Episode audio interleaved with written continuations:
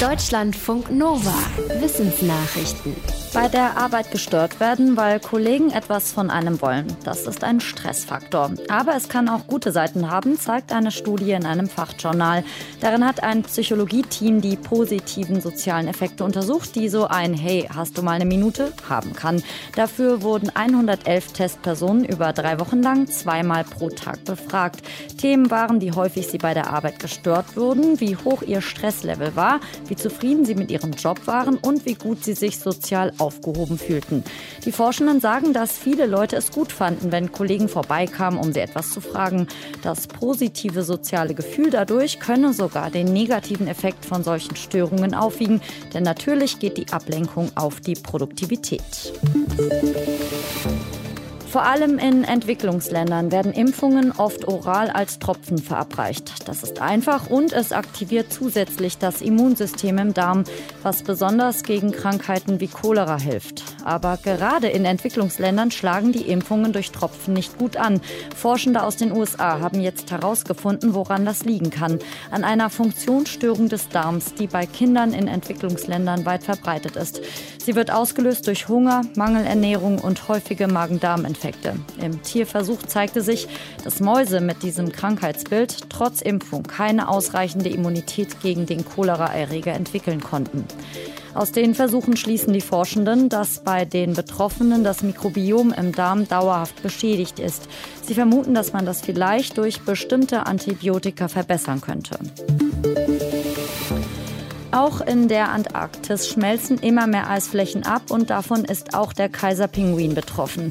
Ein Wissenschaftsteam hat jetzt berechnet, wie sich alle bekannten Populationen der Art in verschiedenen Erderwärmungsszenarien wahrscheinlich entwickeln werden und dabei zum ersten Mal auch Extremklimaereignisse mit einbezogen. Ein Ergebnis, wenn das Meereis in der Antarktis so schnell weiterschmilzt wie aktuell, dann wären fast alle Kaiserpinguin-Kolonien im Jahr 2100 verschwunden. Ein Problem dabei, wenn es zu wenig Eis und damit festen Boden für eine Population gibt, können die Pinguinküken ertrinken. Kaiserpinguine können zwar grundsätzlich auch auf besser geeignete Gebiete ausweichen, aber das geht nur, wenn dadurch die Wege für die Futtersuche nicht zu lang werden. Unter anderem wegen dieser Anpassungsfähigkeit galt die Art bisher nur als potenziell gefährdet.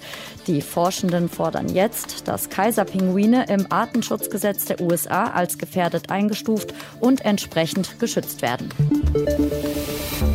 Wie viel bringt es, Trolle zu sperren, die auf Social Media Hate Speech verbreiten? Auf das gesamte Netz gesehen nicht so viel. Das schließt ein internationales Forschungsteam aus seiner Studie. Es hilft zwar einer Plattform wie Twitter oder Reddit, wenn die toxischen User weg sind. Dafür wechseln die aber dann auf alternative Plattformen, die weniger moderiert werden. Dort haben sie zwar weniger Publikum, verbreiten aber noch krassere Botschaften. Für die Analyse suchen die Forschenden Accounts von Leuten, die erst auf Twitter oder Reddit Reddit und nach der Sperre auf Gap aktiv waren. Das ist eine Plattform, wo viele Rechtsextreme und Verschwörungsmythiker unterwegs sind. Um möglichst sicher zu sein, dass die Accounts denselben Menschen gehörten, wurden Indizien wie ein ähnlicher Username, aber auch Ähnlichkeiten bei Inhalt und Schreibstil genutzt. Insgesamt wurden so die Posts von mehr als 5000 Personen untersucht. Long Covid, also lang anhaltende Gesundheitsprobleme nach einer Corona-Infektion, ist laut einer neuen Studie bei Kindern deutlich seltener als bei Erwachsenen.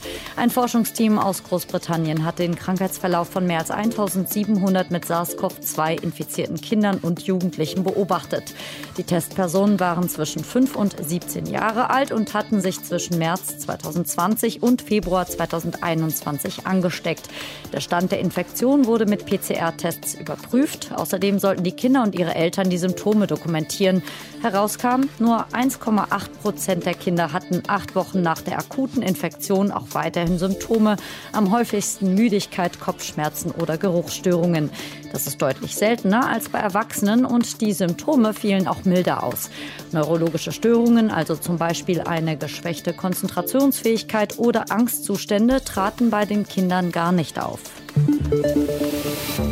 Frauenpower bei den japanischen Makaken. In einem Affenreservat auf der südlichen Insel Kyushu hat sich zum ersten Mal ein Weibchen zum Boss gemacht.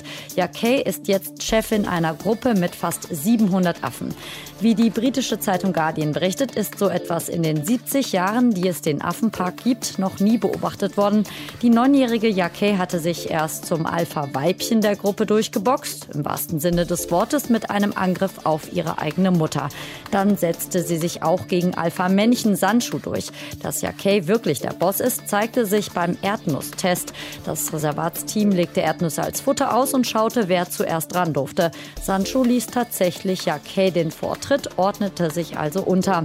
In ihrer neuen Rolle als Makakenbossin läuft ja Kay mit erhobenem Schwanz herum und schüttelt Bäume. Das gilt eher als typisch männliches Makakenverhalten. Deutschlandfunk Nova